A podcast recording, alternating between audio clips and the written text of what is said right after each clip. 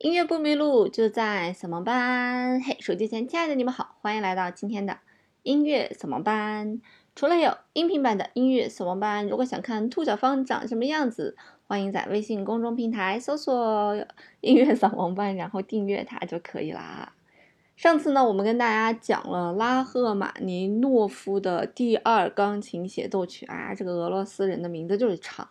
那今天呢，我们来跟大家介绍的是拉赫玛尼诺夫的。第三钢琴协奏曲也是所有协奏曲里面当中最重要的一部吧，也是所有钢琴家都都都反反正非常 向往去克服它、征服它的一部吧。嗯，就好像是很多爬山的爱好者，就是一定要爬上一个珠穆朗玛峰嘛。虽然还有更难攀登的山峰，可能危险系数更大，但是毕竟珠峰是最著名的一个山峰。那拉赫玛尼诺夫的第三钢琴协奏曲也有一点这种感觉，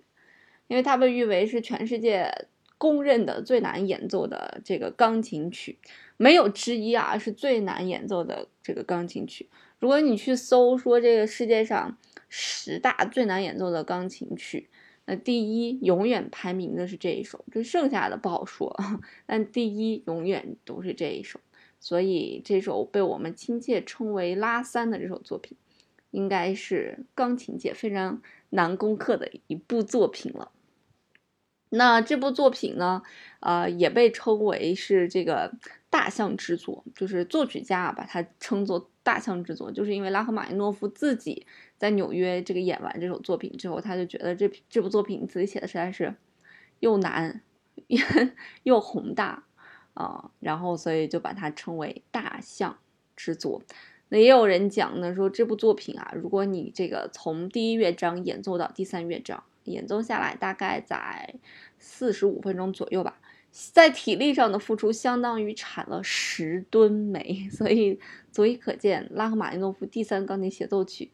对于钢琴演奏者在技术上面以及体力上面的要求是非常庞大的。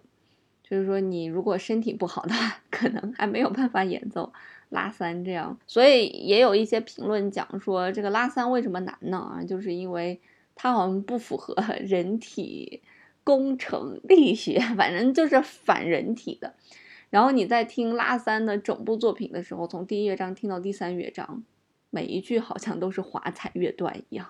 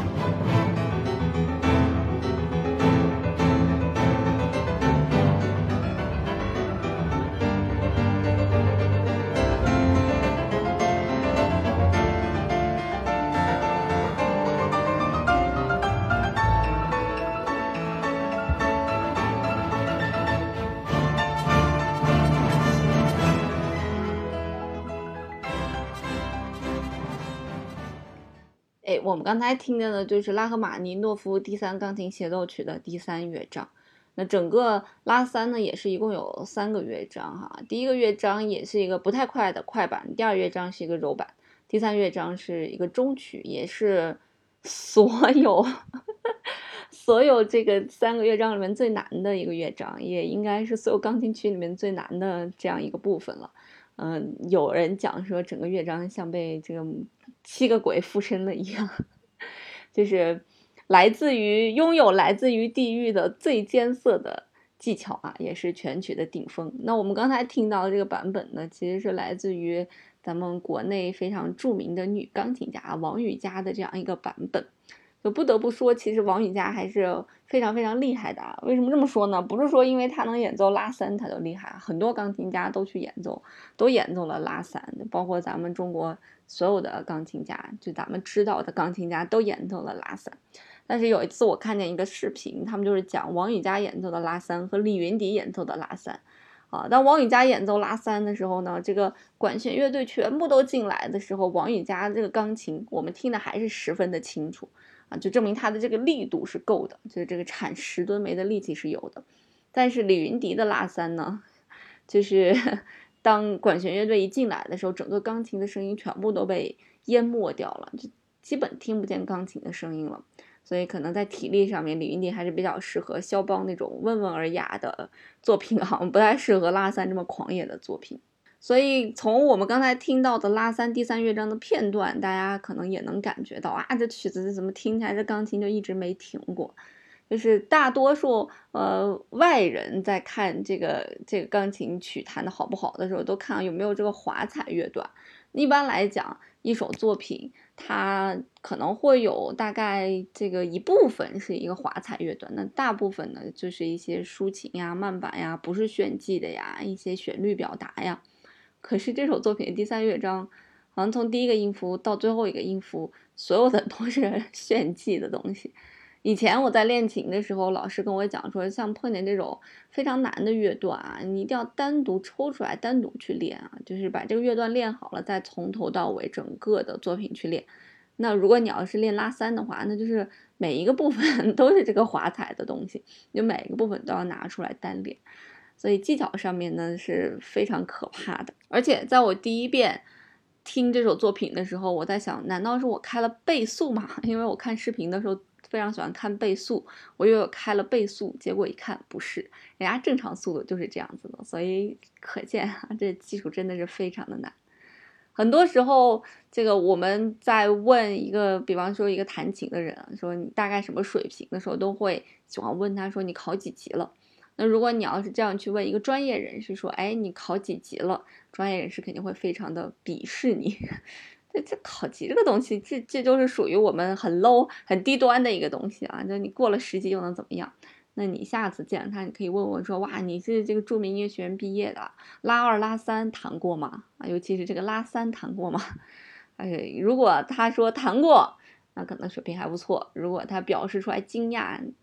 那你也就能知道了，水平还没有到顶尖啊！你就在语言上面首先先碾压他了。我们上次在跟大家介绍拉赫玛尼诺夫第二钢琴协奏曲的时候，也讲了，那是，嗯，拉赫玛尼诺夫的人生的一段非常低谷的时期之后所创作的一首作品。而拉三呢，显然没有经历那么多东西啊。拉三呢，是拉赫玛尼诺夫一九零七年开始写的，也就是写完拉二之后的五年，那直到一九零九年才完成。也有一些资料上面去讲说，这个拉三呢有点像是拉二的一个延续。不过呢，在技巧上面，显然拉三和拉二不是一个水平上的。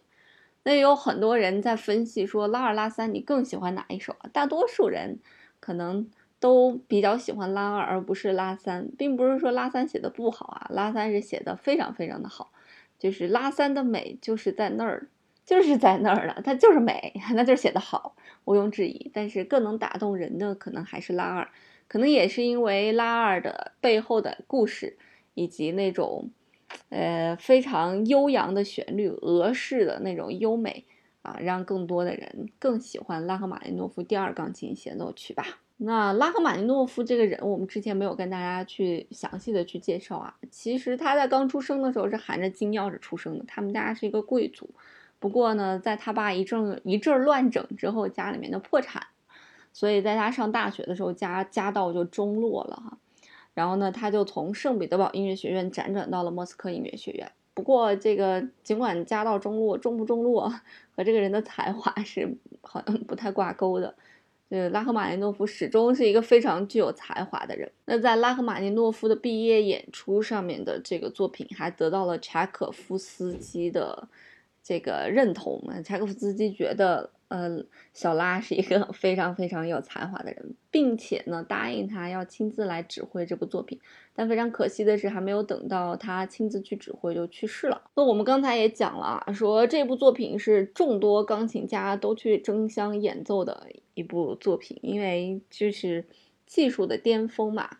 啊，那我们刚才听到的是王羽佳的版本，我也在网上找到了拉赫玛尼诺夫亲自演奏的版本，好像是一九三九年的这样一个版本。当然，那个版本的录音的音质非常不好。那我会把他演奏的这个版本的第一乐章啊放在结尾。不过他演奏的这个第一乐章的版本特别特别的快，大概在十三分钟、十三分钟二十七秒就演奏完了。但是大多数的音乐家演奏这个版本，比方说，啊，霍洛威兹演奏的是十六分五十秒，嗯，阿什肯纳奇演奏的是十八分四十五秒，阿格里奇演奏的呢是十五分四十六秒。所以显然，这个拉赫玛尼诺夫自己演奏的版本要比其他的音乐家的版本快很多啊。那快能不能说明好呢？就是从单从音质上来讲，肯定是没有办法和其他的音乐家去比拟的，因为毕竟录音技术不够嘛。